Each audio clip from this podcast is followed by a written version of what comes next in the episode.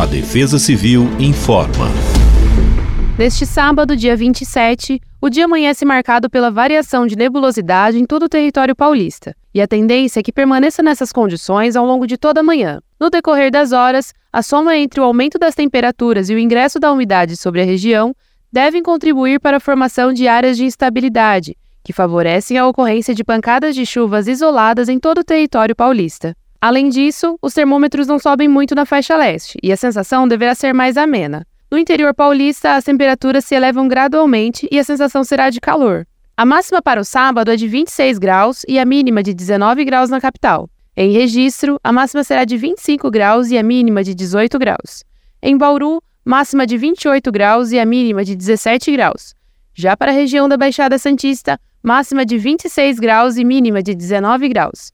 Acompanhe as redes sociais da Defesa Civil pelo arroba Defesa Civil SP. Defesa Civil do Estado de São Paulo.